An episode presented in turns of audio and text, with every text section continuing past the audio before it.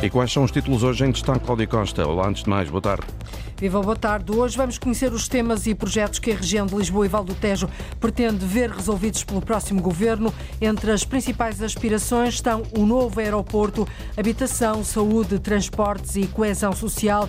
Neste território composto por 18 municípios vivem 2 milhões e 800 mil pessoas. Um artigo do Washington Post colocou as aldeias do Xisto, na Serra da Lausanne, entre os melhores destinos sem multidões. O que me deixou surpreso muitas vezes é como é que aparecem públicos tão diversificados e depois eu pergunto como é que aconteceu, como é que eles tiveram conhecimento do destino. Algum é para um livro, outro é um amigo que tinha dito ao outro amigo e aparecem pessoas de todo o mundo aqui. Zé Gaspar, um amante da serra, é ele que vai guiar a jornalista Carolina Ferreira pelas ruelas da aldeia de Xisto do Talasnal, na Serra da Lousã. Adiante, está prometido, vamos respirar ar puro. 59 autarquias do país receberam o selo de mérito do movimento Cuidar dos Cuidadores Informais, projetos que se destacaram pelas melhores práticas e medidas de apoio em benefício de quem cuida dos outros. Nós fomos ao Conselho de Nelas, conhecemos o caso de Olga, que aos 39 anos deixou de lado a vida pessoal para cuidar do pai e da avó. Começa o Portugal em direto, edição é da jornalista Cláudia Costa. Câmara de Valença vai investir mais de 500 mil euros na limpeza de áreas florestais nas aldeias mais distantes da sede do Conselho. Dinheiro do PRR. Vão ser feitas ações de limpeza e desmatação, abertura e manutenção de caminhos. O projeto que dá pelo nome Condomínios da Aldeia tem por objetivo, Ana Gonçalves, proteger as populações dos fogos. O projeto Condomínios da Aldeia tem como objetivo tornar as freguesias mais distantes de Valença menos suscetíveis aos fogos.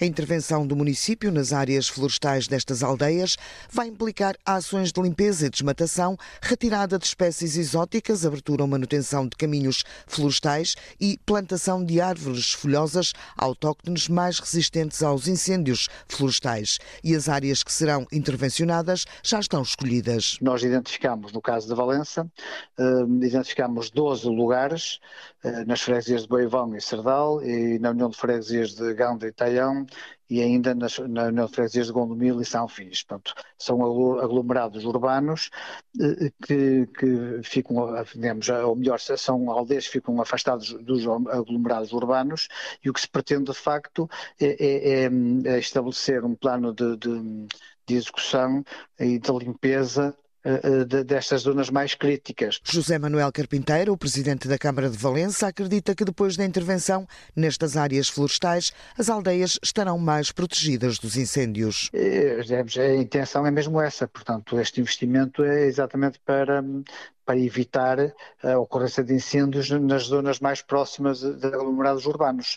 Portanto, por isso é que foram identificados estas, estes lugares mais, mais afastados, digamos assim, e, e mais próximos da, da, das zonas florestais, exatamente para, para, para, proteger, ao fim e ao cabo, é proteger estas aldeias. O autarca de Valença já reuniu com os proprietários dos terrenos. A limpeza das áreas florestais é para avançar daqui a um mês para que esteja concluída antes da época dos fogos. O projeto Condomínios de Aldeia, um investimento de 575 mil euros, é financiado pelo Plano de Recuperação e Resiliência. E tem por objetivo precisamente proteger as populações dos fogos. É o primeiro grande nevão desta época de inverno. Há muito que não se via nevar assim na Serra da Estrela e nos arredores. A neve chegou mesmo às zonas mais baixas, onde não é habitual que isso aconteça. Mas, como é costume nestas situações, os principais acessos à torre foram encerrados ao trânsito esta manhã manhã, por questões de segurança. O vento forte e a neve que cai com intensidade, com bastante intensidade, ditaram este cenário, Paulo Bracha. A situação é bastante adversa ainda a esta hora. Aliás, desde ontem à noite que começou a nevar com alguma intensidade aqui no maciço central da Serra da Estrela e, neste, desta vez a neve chegou muito mais baixo, chegou às faldas, digamos assim, da cidade da Covilhã e algumas freguesias limítrofes, mas sem causar qualquer perturbação.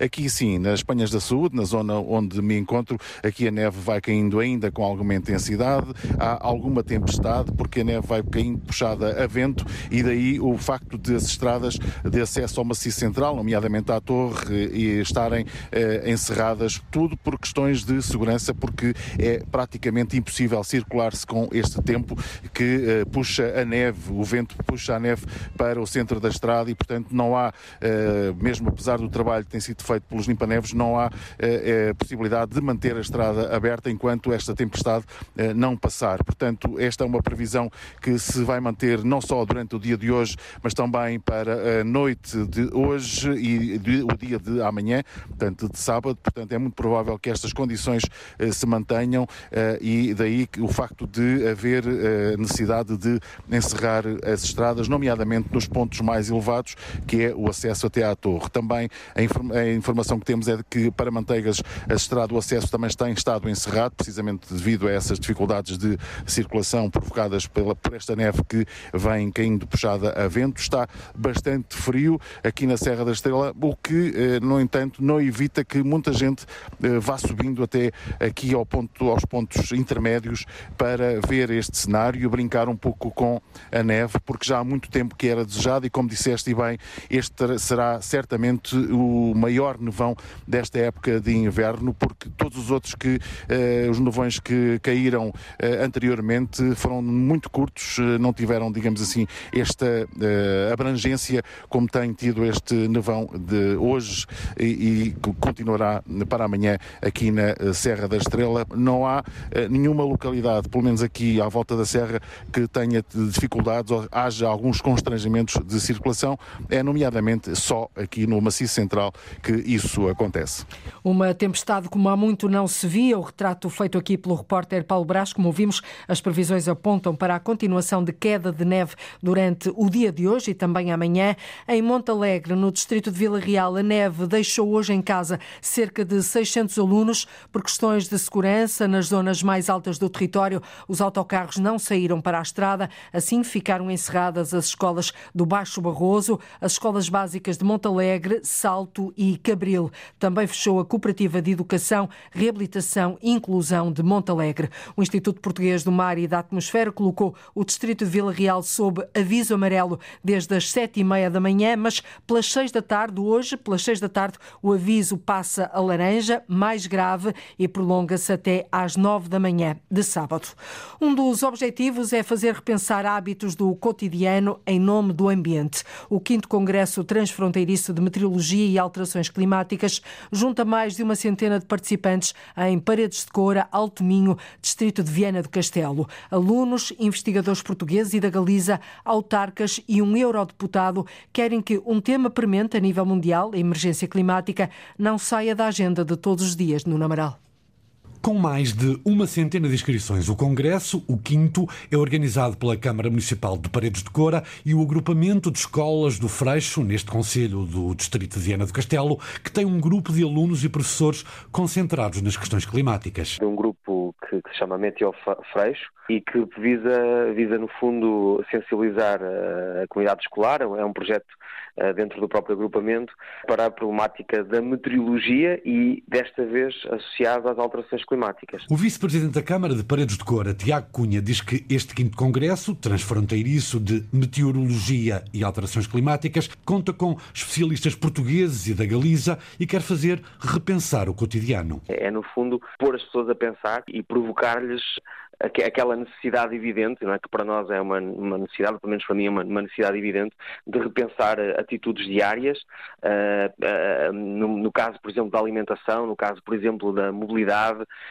os nossos próprios consumos energéticos, tudo isso, eh, esses contributos que nós podemos dar são fundamentais. Hoje e amanhã passam pelo Congresso Transfronteiriço de Meteorologia e Alterações Climáticas investigadores, ONGs, alunos e um eurodeputado que tenta pôr o dedo na ferida. O eurodeputado Francisco Guerreiro, eh, que muito recentemente eh, lançou um documentário chamado Carne Apagada Insustentável e, e, que tem aqui o objetivo também de colocar a tónica na necessidade de redução de, de, do consumo de recursos e de repensar hábitos, no caso, hábitos alimentares. E assim diz o vice-presidente da Câmara de Paredes de Cora, resgatar para a atualidade um tema tão premente como as alterações climáticas. Hoje e amanhã, as alterações climáticas em destaque em Paredes de Cora, no Alto Minho. Continua a não haver uma solução estável. Foi prolongado por mais dois meses a ligação aérea entre o Porto Santo e a Madeira. Este é o quinto adicional ao contrato que vai garantir as ligações de avião a partir de amanhã e até ao dia 22 de abril. Depois dessa data, o Ministério das Infraestruturas disse a Antena 1 que espera que o novo contrato venha a ter início logo no dia 22 23 de abril. Ora, confrontado com mais esta solução provisória, que apenas garante reservas de voos para mais dois meses, o presidente da Câmara de Porto Santo, Nuno Batista, é muito crítico, diz que a situação é anedótica e que a autarquia vai ter de ser compensada. Tivemos prorrogações por seis meses, já foram várias, agora uma prorrogação por dois meses, da próxima vez será uma prorrogação por um mês, qualquer dia temos a prorrogações à semana. E nós somos provavelmente a única ilha portuguesa que não sabe como viajar depois do mês de abril para sair do seu próprio território. E iríamos ponderar aquilo que iríamos fazer para tentar, de alguma forma, que o Porto Santo seja e os portugueses sejam ressarcidos, que eu acho inqualificável e que por vezes até parece anedótico no ano 2024 ainda termos situações destas. Muito crítica, a Câmara do Porto Santo está agora a estudar as possibilidades jurídicas para ser ressarcida dos danos causados pela ausência de uma solução estável para as ligações aéreas com a Madeira. Cerca de 17 mil idosos com mais de 65 anos do Conselho de Santo Tirso vão pagar menos pelo passe andante já a partir do dia 1 de março. Santo Tirso é, assim, o primeiro município da área metropolitana do Porto a comparticipar o passe andante terceira idade. A medida pretende contribuir para a melhoria da mobilidade dos mais idosos. A autarquia já dá, nesta altura, uma ajuda na compra dos passos na ordem dos 25%, mas vai passar a aumentar ainda mais o apoio. Resultado, o passo sénior municipal, o metropolitano e o interregional vão ficar mais baratos, como diz o Presidente da Câmara, Alberto Costa. Temos três modalidades. A modalidade municipal, andar dentro do município, e aí o que conseguimos foi baixar no valor de 22,5 euros para 10 euros, ou seja, com 10 euros uma pessoa compra o passo com mais de 65 anos de idade em todo o município, às vezes quiserem, todos os transportes públicos, eh, por esse valor, e se quisermos, em termos metropolitanos interregionais, ou seja, fora da área metropolitana, mais a norte de Famalicão, mais a sul, Aveiro, os passos custariam eh, na ordem dos 37 euros e passam a custar 20 euros. Dentro da área metropolitana, o passo metropolitano, desce de 30 euros para 15 euros. O presidente da Câmara de Santo Tirso diz que a medida vem ajudar os mais idosos do Conselho, ou seja, a população mais vulnerável. Cerca de 17 mil pessoas passarem a poder ter acesso a estes espaços, poderem se movimentar, poderem ter acesso a serviços, eh, eh, sei lá, imaginem consultas consultas nos hospitais mais centrais, no Porto e, e nos mais diversos lados, poderem circular por estes valores, de facto, é, vai ter de tomar muito em consideração na carteira das pessoas e, de facto, vai ser uma grande medida, para além do natural, estamos a promover e a potenciar a socialização das pessoas, para além de estarmos a promover aquilo que é que os transportes também promovem, que é esta ambiental, esta, esta, esta questão mais eficiente e, e amigavelmente eh, mais, mais sustentável em medidas do ambiente. Portanto, ou seja, esta é mesmo uma, uma grande medida e começamos por aqueles que eventualmente têm, eh, por questões de, de idade, socialmente são mais vulneráveis. O passe andante, com participado pela Câmara de Santo Tirso, tem de ser comprado no espaço do município. O desconto nos passos só se aplica aos idosos com mais de 65 anos e que vivem no Conselho.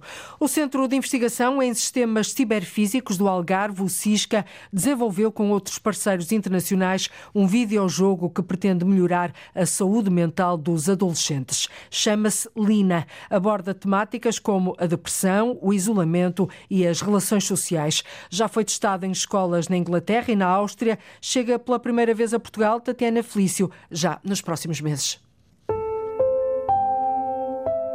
Hello, you're me. Well, you're not me, of course. You're you. But you're also me. O jogo chama-se Lina. É baseado numa personagem principal, a Lina, de 12 anos, que deixou de ir à escola, mas os colegas não sabem porquê. This room It's my classroom. our classroom. The people around you, they're our classmates. Quando começa o jogo, os participantes passam a fazer parte de uma turma fictícia. O professor faz a chamada e aí percebem que a Lina não apareceu. João Dias é coordenador do Centro de Investigação em Sistemas Ciberfísicos do Algarve, um dos responsáveis pelo projeto, e explica como se desenrola a ação. O desafio do jogo é efetivamente descobrir o que é que aconteceu à Lina, o que é que se passa com a vida dela, e eles, à medida que vão descobrindo pistas, ah, vão descobrindo bocados do diário da Lina. E vão percebendo, por exemplo, que a Lina tem dificuldades em casa, que a mãe da Lina está a passar por uma fase de depressão e, por exemplo, a Lina tem que fazer coisas que normalmente não seriam esperados de uma criança de 12 anos, que é, por exemplo, tem que ir às compras, fazer as compras, houve uma reunião dos pais e a Lina é que apareceu na reunião dos pais em vez de ser a mãe a ir à reunião de pais. E, portanto, há todo um comportamento da Lina que inicialmente os colegas não percebem e acabam então depois por compreender melhor. Um jogo criado através de um projeto internacional focado nas relações sociais e que fala sobre saúde mental. Uh, e sensibilizado de alguma forma, portanto, os adolescentes que, que, jogam o jogo para esta temática. E, e, por outro lado, há toda uma componente que tem a ver como é que nós exploramos isto para criar um jogo que, de alguma forma, os faça colaborar e ter uma experiência que é socialmente interessante e que de alguma forma nos ajuda a criar e a estabelecer uma melhor relação com os outros colegas da turma. As pistas formam um puzzle que obriga os participantes a interagir entre si, não só no jogo, mas também no mundo real, numa tentativa de melhorar as relações sociais e combater o isolamento. No final, a mensagem do jogo é clara. Quando não percebemos ou não gostamos de alguém, ou não percebemos o comportamento de alguém, pode haver uma razão por trás que explique esse comportamento e que se nós conhecermos melhor as pessoas, podemos até percebermos que afinal uh, são, são boas pessoas e que nós até teríamos tendência para gostar delas. Por outro lado, o ponto é que se eventualmente tivermos a precisar de ajuda, Uh, é bom tentarmos pedir ajuda, uh, porque poderemos eventualmente ter alguém que nos possa efetivamente ajudar. O primeiro protótipo do jogo já foi aplicado em Inglaterra e na Áustria e nos próximos meses vai ser testado pela primeira vez em Portugal. Um videojogo que pretende melhorar a saúde mental dos adolescentes. Nesta última semana, antes da campanha eleitoral, analisamos aqui no Portugal em Direto o que é que cada região quer ver concretizado pelo próximo governo. Já estivemos no Algarve, na região centro, no Alentejo, no Norte e hoje terminamos em Lisboa e Val do Tejo. Nos 18 municípios da área metropolitana de Lisboa vivem 2 milhões e 800 mil pessoas, 30% da população do país vive neste território. Um novo aeroporto, habitação, saúde, transportes e a coesão social são temas que as populações, autarcas e diversas entidades querem que esteja na mira do poder político pós dia 10 de março. Arlinda Brandão. Num jardim, no centro da Amadora, perguntamos a Margarida que projeto faz mais falta à região de Lisboa. É preciso um novo aeroporto e acho que se tem que tomar essa decisão, sobretudo com o aumento de tráfego que se prevê eu acho que se deve arranjar uma nova localização. Margarida não tem dúvidas, o novo aeroporto é importante para fazer crescer a região, é o que diz uma cidadã do conselho mais densamente povoado do país e ao mesmo tempo o mais pequeno em tamanho dos 18 municípios da área metropolitana de Lisboa.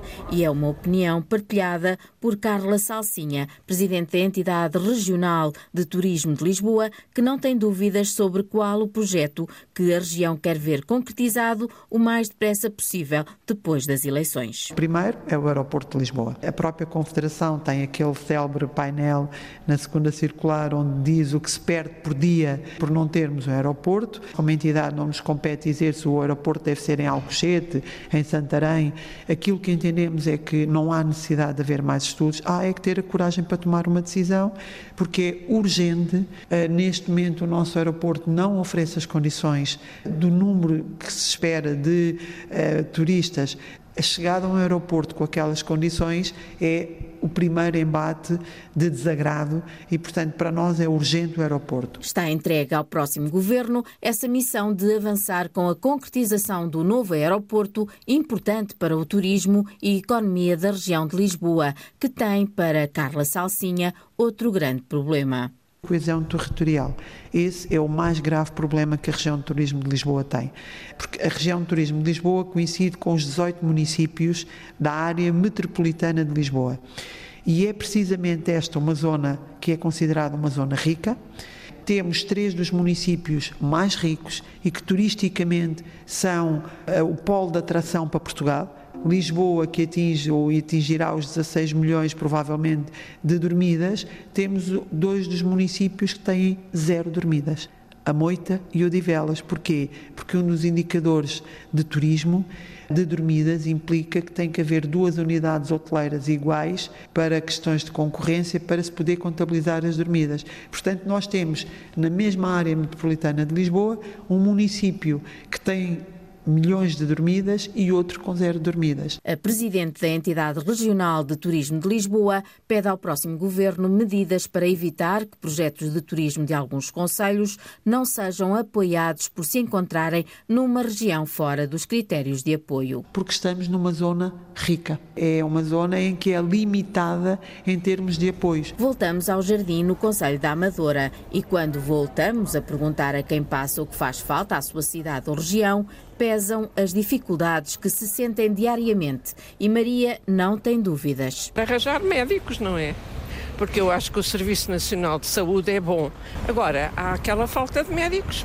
A área metropolitana de Lisboa é uma das regiões mais afetadas do país com a falta de médicos de família. Claro que nos grandes centros urbanos a questão dos cuidados de saúde primários e a questão de, dos médicos de família continua a ser uma dificuldade. Médico de família para todos, aí está uma questão para o próximo governo resolver, mas Carla Tavares, a presidente da área metropolitana de Lisboa, aponta outros temas que estão no bom caminho, mas que ainda precisam de andar mais. A área dos transportes e da mobilidade mobilidade continuará seguramente a ser um enorme desafio para a área metropolitana, uma enorme preocupação, estruturar todos os investimentos, alguns deles que já são eh, conhecidos e que estão a ocorrer, como eh, as questões do metropolitano nos municípios de Louros e Odivelas, ou as questões do Liós e das ligações Lisboa Oriental e Lisboa Ocidental. No jardim onde estivemos também ouvimos duas estudantes, Leonor e Rebeca, que apesar de elogiarem as melhorias com a Carris Metropolitana, pedem ajustes. Principalmente nos horários horários ou estão sempre atrasados ou não fazem. Momentos mais para a tarde, quando as pessoas estão sempre a voltar do trabalho, fica sempre muito cheio.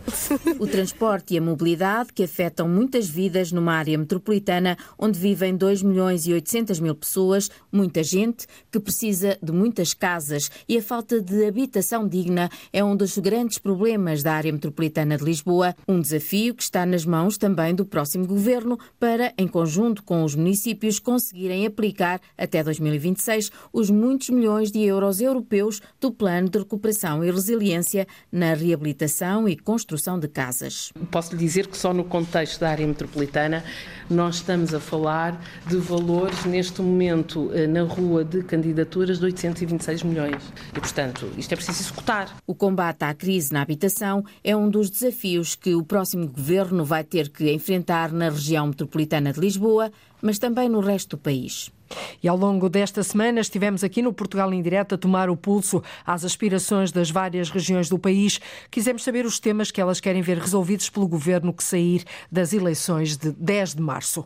Um artigo do jornal norte-americano The Washington Post coloca as aldeias do Xisto entre os melhores destinos sem multidões. As aldeias fazem parte de uma lista de 12 locais para onde viajar em 2024 fora do radar. Uma boa notícia para a Agência para o Desenvolvimento Turístico das das aldeias do Xisto, que diz que este é o resultado do trabalho de promoção que tem vindo a ser feito ao longo dos anos. A jornalista Carolina Ferreira percorreu as ruas de uma destas aldeias na Serra da Lousã, acompanhada por um amante da natureza.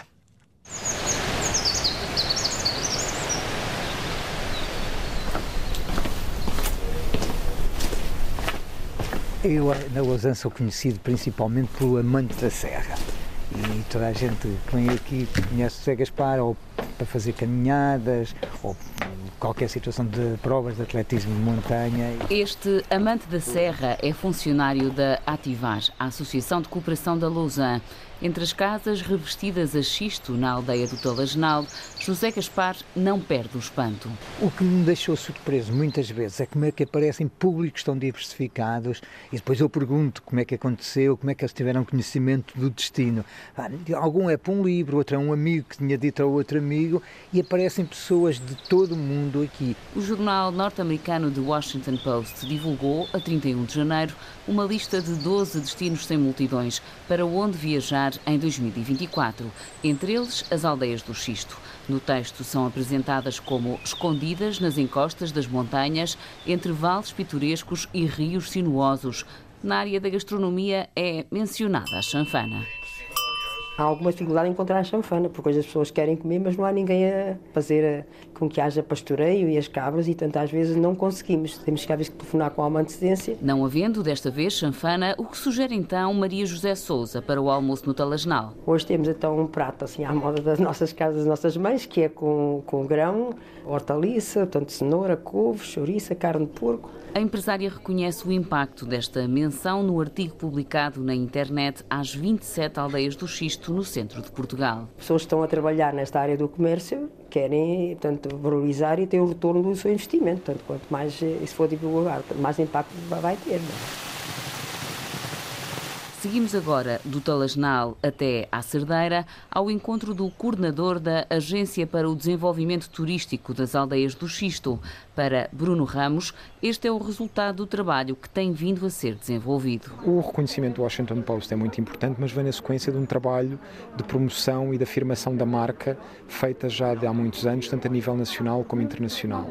Estes não são só lugares para visitar, estes são lugares também onde é possível viver, investir, trabalhar, criar e desenvolver projetos. O artigo contém também incorreções, o texto menciona Maria Alva e a fotografia retrata o Piódão, localidades que integram outra rede, a das aldeias históricas de Portugal. É normal, é normal, mas também é uma rede irmã das aldeias do Xisto, com a mesma missão a desenvolver projetos com base também no turismo. Além das aldeias do Xisto em Portugal, a lista do jornal norte-americano inclui locais como Asheville, nos Estados Unidos, ou Fukui, no Japão.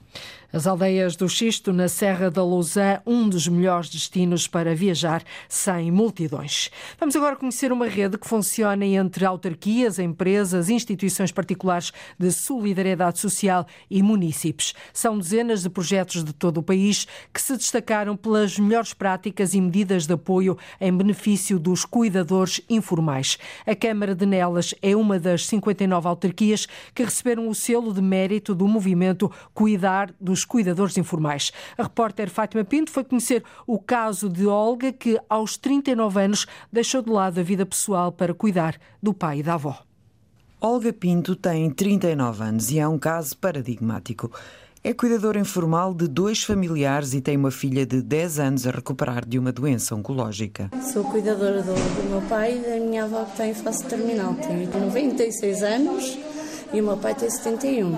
Estão em casa os dois? Sim, estão os dois. A minha avó está acamada, o meu pai só faz levante para o almoço, para o jantar e para a higiene para tomar banho ao fim de semana. Noites sem dormir, preocupações constantes e ausência de vida para além da família. Olga mudou as suas rotinas em 2023 e adaptou-se. As despesas aumentaram, mas há ajudas que estão a caminho. Por exemplo, uma cadeira de rodas. Para tentar um bocadinho com a cadeira de rodas tirar o meu pai de, de casa, isso tudo, porque eh, coisas que, que tínhamos do meu avô, ficámos com cadeiras e isso tudo, mas era para tirar um bocadinho o meu pai do isolamento, porque ele também está a ficar com demência e as coisas eh, pioraram. Neste momento ainda não recorri mais apoios porque estou a trabalhar, né? estou em POC e a vida não me permite deslocar, faltar ao trabalho, não, para não perder o trabalho, porque há gastos de fraldas, há gastos de medicação, além de ter os meus irmãos também estão a trabalhar por turnos e damos uma ajuda. Sobra mais para mim e ao fim de semana também tento aliviar a, a minha mãe. Começou em, em agosto, eu fui viver com os meus pais, separei-me, fui para lá tive que adaptar o meu quarto a pôr o meu pai na cama da minha filha. É muito complicado. Há noites, por exemplo, esta noite foi um caos. Às duas da manhã, minha voz estava a gritar, eu fui ao quarto dizia ai, ai, ai, ai, porque ela tem uma fase terminal, é o rim dela, está a deixar de trabalhar. Às quatro da manhã foi o meu pai pedir para ir à casa de banho. O município de Nelas serve de retaguarda à Olga Pinto e a mais cerca de 100 pessoas que desempenham a função de cuidador informal, com vários apoios e contributo de munícipes, como explica o presidente da Câmara, Joaquim Amaral. A acessão que também tem sido feita é os cuidadores informais e também dar retaguarda aos próprios cuidadores informais que eles também precisam de cuidados. há um conjunto de, de, de, de, iniciativas que foram feitas, desde uma, uma linha de, apoio uh, telefónico frequente e pronto a utilizar durante uh, as 24 horas, desde a questão do gabinete de apoio também ao cuidador informal e um cartão municipal do cuidador informal que foi criado para, digamos assim, uh, reconhecer e apoiar os cuidadores informais nomeadamente junto com ah, o tecido comercial ah, e empresarial do Conselho, as farmácias, ah, o que são as, as, próprias ofertas do município, terem os próprios cuidadores informais também eles algum apoio e alguns benefícios nesse sentido. Também, ainda nesse sentido, foi criado em 2023 o, o BLAT, que é o Banco Local de Ajudas Técnicas, que, no que é a intervenção do Serviço de Intervenção Social, eh, em sintonia com, com o tecido produtivo do, do, do, município, com as empresas, com as IPSS, com uh, municípios individualmente, uh, contribuem com a oferta de equipamentos, de materiais, que possam depois ser disponibilizados. Estamos às vezes a falar de quer de camas articuladas, quer de cadeiras de rodas, quer de canarianas, quer de diversos equipamentos que depois nos permitem a, a esta rede que está constituída e estes cuidadores estão identificados, estamos a falar de cerca de 100 cuidadores informais, que nos permitem dar uma retaguarda, dar um apoio aos cuidadores informais. E muitos desses cuidadores são pessoas também já com, com idade, às Esse. vezes eh, a mulher, eh, o cônjuge, não é? Sim. Nós uh, não nos podemos esquecer que quando falamos em cuidadores informais, muito provavelmente muitos destes cuidadores também precisam dos cuidados.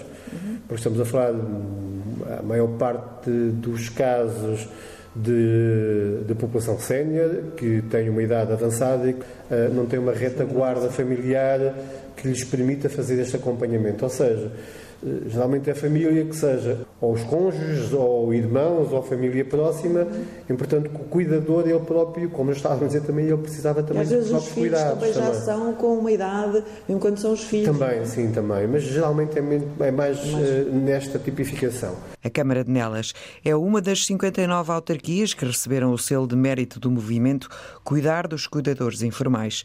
É a segunda vez consecutiva que acontece. E já na terceira edição, a rede de autarquias que cuidam dos cuidadores informais tem como missão precisamente reconhecer os municípios e as freguesias de Portugal que mais apoiam quem cuida de pessoas em situação de dependência. Vamos agora conhecer um setor industrial inovador. Em Santarém, a bioindústria de insetos Entogreen está a dar um novo destino ao bagaço da azeitona. Transformam em fertilizantes para os solos, proteína para a alimentação animal e óleo para cosméticos. É o resultado de muitos anos anos de investigação numa indústria segura, ambientalmente sustentável e que gera valor. O primeiro investimento de 14 milhões de euros permitiu criar uma unidade em Santarém com mais de 40 postos de trabalho. Até 2025 estão previstas mais duas unidades. Não faltam clientes nacionais e internacionais. João Ramalhinho. Que destino dar ao bagaço de azeitona? A Entogreen, em Santarém, tem uma solução. Nós aqui na Entogreen estamos atualmente a converter dezenas de toneladas de bagaço de azeitona uh, por dia. Basicamente, transformamos uma ferramenta da natureza que sempre existiu, os insetos convertem matéria orgânica em decomposição e industrializá-lo. É a prova de que os insetos podem ajudar o ambiente e gerar valor. A unidade bioindustrial Entogreen transforma o bagaço azeitona em vários produtos, como explica Daniel Murta, o fundador e CEO da empresa. Nós damos um novo destino ao bagaço de azeitona, podendo fazer mais com o mesmo. O bagaço de azeitona pode ser, em 12 dias, transformado em três produtos de valor acrescentado. Proteína para alimentação animal, óleo para alimentação animal e cosmético e fertilizantes orgânicos para os solos, que podem inclusivamente voltar para o papel olival. Mas o melhor de tudo é que estes três produtos finais são gerados sem ir procurar mais recursos naturais ao nosso país. O ácido láurico, em particular, contribui para a imunidade dos animais e tem um papel importante sobre a pele e o rejuvenescimento da, da, mesma. É por isso que ele está a ser procurado pela cosmética. E em breve, certamente, podemos encontrar desde sabonetes a cremes com a utilização de óleo de inseto na sua constituição. Uma solução segura e sustentável. Se não encontrassem o destino do seu bagaço aqui nas nossas instalações, teriam que enviar para unidades de processamento noutros sítios, nomeadamente no Alentejo. Estamos a falar de uma distância de 15 km versus mais de 200. Portanto, não vamos comparar a solução existente. Sabemos que a nossa consegue gerar mais valor. Futuros utilizadores das matérias-primas não faltam, inclusive do estrangeiro. Já temos na nossa possibilidade de clientes vários clientes nacionais que apostam desde o pet food, mas também à aquacultura e aos suínos e às aves. E a nível internacional, a principal procura está no pet food, tanto em Espanha, onde temos já alguns contactos muito promissores para a colocação desta proteína em rações para animais, mas também na Alemanha e na Áustria. A Entogreen investiu até o momento 14 milhões de euros para desenvolver a primeira unidade bioindustrial em Santarém. Mas no futuro pretende criar mais duas unidades, como adianta a Antena 1, Daniel Murta, o CEO da Entogreen. Temos agora, somos líderes da agenda mobilizadora em Setera e no âmbito da agenda vamos eh, temos um plano de construir uma nova unidade industrial até 2025 Onde? Eh, tudo a correr bem será em Pernas eh, mas vamos investir também numa nova unidade de produção de quitosano que é um processo completamente novo que ainda está em desenvolvimento e que permite transformar a quitina de inseto num polímero, que é o quitosano. Pode ser utilizado desde a cosmética, aos bioplásticos, até aos fertilizantes. Essa unidade também em Santarém. No futuro, a produção da enturbina atingirá 2.500 toneladas de proteína por ano, 500 toneladas de óleo e 7.000 toneladas de fertilizante orgânico. Quantidades de bagaço, estamos a falar de cerca de 100 a 110 toneladas de bagaço de azeitona a entrarem nas instalações todos os dias. Um novo setor bioindustrial em Portugal que prevê investir 43 milhões de euros e criar mais de 140 postos de trabalho. Um setor industrial inovador que está a dar um novo destino ao bagaço da azeitona.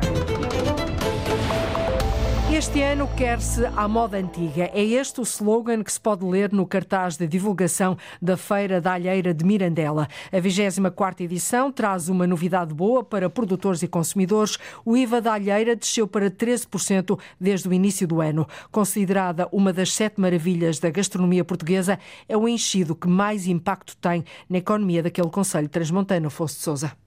Marisa Alves e Pedro Caldeira são os dois irmãos que gerem a Topitel desde 2010, uma das cinco fábricas de alheiras de Mirandela. Aqui são feitas uma média entre 6 a 8 mil alheiras por dia. Muitas ficam cá, outras seguem viagem para o mundo. Grande parte uh, do mercado é o mercado nacional, e estamos também em 11 países. O mercado principal é a França, desde o Luxemburgo, Bélgica, Inglaterra, portanto Espanha, é? espalhadas pelo mundo fora. Onde há portugueses à alheira, é isso? Principalmente. Este dedica-se mais a um mercado da saudade. A alheira de Mirandela sempre foi uma marca de referência, diz Pedro Caldeira, mas o selo IGP, Indicação Geográfica Protegida, veio acrescentar-lhe valor. Sim, dá uma proteção, é uma proteção do produto e, e uma valorização. E uma valorização também, sem dúvida. É uma, mas é uma mais-valia. Mas o que mais vai e já está a ter impacto na comercialização da alheira é o IVA, que desde o início do ano baixou dos 23% para os 13%. É que esse desconto foi direto para o cliente, portanto, e vai abranger um grande, um grande leque, um grande número uh, de pessoas, uh, e obviamente que para o empresário também, visto que a maior parte das matérias-primas são todas adquiridas a 6% e estávamos, no fundo, a entregar 23% ao Estado. Portanto, neste sentido, vai ajudar tanto o consumidor final como o empresário. Por isso, não admira que Pedro Caldeira esteja satisfeito com o rumo do mercado. Está bom, não posso dizer de outra forma, as vendas estão cada vez sempre mais a subir. A Topitel é uma das cinco fábricas que estará presente na Feira da Alheira de Mirandela, que começa na próxima quinta-feira e vai até domingo, dia 3 de março. O centro da cidade para com cerca de 80 expositores parte, chamada parte do Império, com os expositores da, da, da Alheira IGP e cozinhas regionais. Uh, ao lado será a parte de restauração com três restaurantes para servir a alimentação, espetáculos e depois prolonga-se pela Rua da República até à Praça do Mercado. Vítor Borges é o presidente da Associação Empresarial da cidade do Tua, que juntamente com a Câmara assume a organização. A feira está a crescer de ano para ano e ainda quer crescer mais para o Santuário Nossa Senhora do Amparo. Aquela zona também, é uma zona bonita, onde chegam os autocarros quando é de merendas e isso. Talvez ali fazer um U, estamos a ver. Vítor Borges deixa um convite e um conselho àqueles que quiserem dar um passeio até Trás-os-Montes no próximo fim de semana. E que não pensem que Mirandela é longe. Mirandela é uma hora e meia do Porto, nas calmas, não, não passando o limite de velocidade. Por isso estamos perto, vem passear, nós somos hospitaleiros, recebemos bem os transmontanos e é um prazer ter aqui várias pessoas. O convite está feito, as alheiras esperam por si a partir da próxima quinta-feira. E depois da alheira mudamos de talher para provar um peixinho do rio. Começa esta sexta-feira promete ser um festival de sabores que ligam tradição e inovação na cozinha. Ao longo de uma semana, o Peixe do Rio é estrela na vila de Alendroal. Dezena e meia de restaurantes mostram a gastronomia de um Alentejo Paulo Nobre, onde a barragem de Alqueva substituiu o Rio Guadiana. As águas de Alqueva inundam hoje o concelho onde outrora corria o Guadiana. No Alandroal, os pescadores continuam em atividade e das águas trazem para a mesa o peixe do rio. Aqui nesta região o barbo é o, o rei. Depois temos a carpa, temos o Lúcio Perca, que é uh, exótico, mas também é muito bom, o Achigã, e estamos na época da lampreia, como bem sabe. Na terra onde nasceu, o chefe José Júlio Vintém conhece bem os peixes que fazem a tradição deste lugar, uma tradição marcada pela sazonalidade. É habitual comer-se um robalo ou uma dourada todos os dias, está disponível no supermercado, mas uma lampreia, um sável, uma carpa, um barbo, já tem uma, uma expressão diferente. E essa sazonalidade é o que nos traz a riqueza deste festival e a riqueza do peixe do rio às nossas mesas. É este peixe que está, a partir desta sexta-feira, à mesa de 15 restaurantes do Conselho do Alendroal. É mais uma edição do Festival do Peixe do Rio. É um dos principais motivos que nós temos para convidar pessoas a visitar o Conselho anualmente. Este ano mantemos essa, essa expectativa, pegar nas tradições, dar-lhe uma roupagem inovadora em muitos aspectos e convidar as pessoas a pretexto da gastronomia a conhecer um conselho que tem muito para oferecer. João Grilo, presidente da Câmara do Alandroal, este ano a autarquia faz o acolhimento na praça principal da vila aconselhando os visitantes. Há quem procure uh, pratos mais tradicionais, há quem procure inovação, há quem procure a diferença, portanto, em função do que procura, nós conseguimos aconselhar uh, e orientar não só para, uma, para um almoço ou para um jantar, mas para uma experiência gastronómica e para uma experiência de visitação uh, a todo um conceito que temos para mostrar. Já se sabe que o peixe do rio é rei. É um peixe diferente do, da água salgada, uh, tem o seu próprio sabor, ainda tem sabores adicionais, depois leva os, os molhinhos ao coelhos, das ervas também tradicionais aqui da nossa zona. Epá, é um peixe que só provando é que se sabe a diferença do outro. E até 3 de março, inovação, tradição e saber moldam o sabor do peixe do rio, no Alandroal. E depois do peixinho do rio e da alheira, terminamos de copo na mão. Já vai na vigésima edição, a essência do vinho. O palco, como é habitual, é o Palácio da Bolsa, no Porto, que dá as boas-vindas aos mais de 400 produtores que dão a provar mais de 4 mil vinhos nacionais e estrangeiros. A essência do vinho alterou a forma de comunicar os vinhos aos consumidores. A festa do vinho está a decorrer, o fim de semana é para degustar do princípio ao fim, até à última gota, brindar com os néctares portugueses que são de excelente colheita. Temos, e sim, em Portugal, alguns dos grandes vinhos do mundo. Uh, por um lado, porque temos um património notável de castas autóctones, de castas nativas, uh, muitas delas uh, ainda hoje plantadas em vinhas velhas, que são autênticos tesouros de viticultura e Portugal, nesse aspecto, pode encher o peito e pode, de facto, dizer que, que tem um património um, incalculável.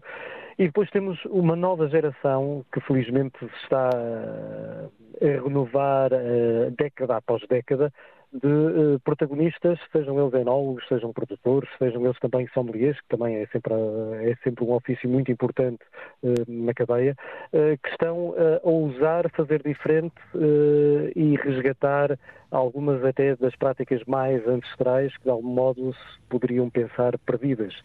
José João Santos, responsável da organização da Essência do Vinho. A festa do vinho está a decorrer durante todo o fim de semana no Palácio da Bolsa, um dos monumentos mais visitados da região norte do país. É tudo por hoje. Fechamos assim a semana. O Portugal em Direto vai parar durante o período da campanha eleitoral. Regressamos a seguir às eleições no dia 11 de março. Passe um excelente fim de semana. Boa tarde, bom fim de semana, Cláudia Costa. Liga à informação. Ligue à Antena 1.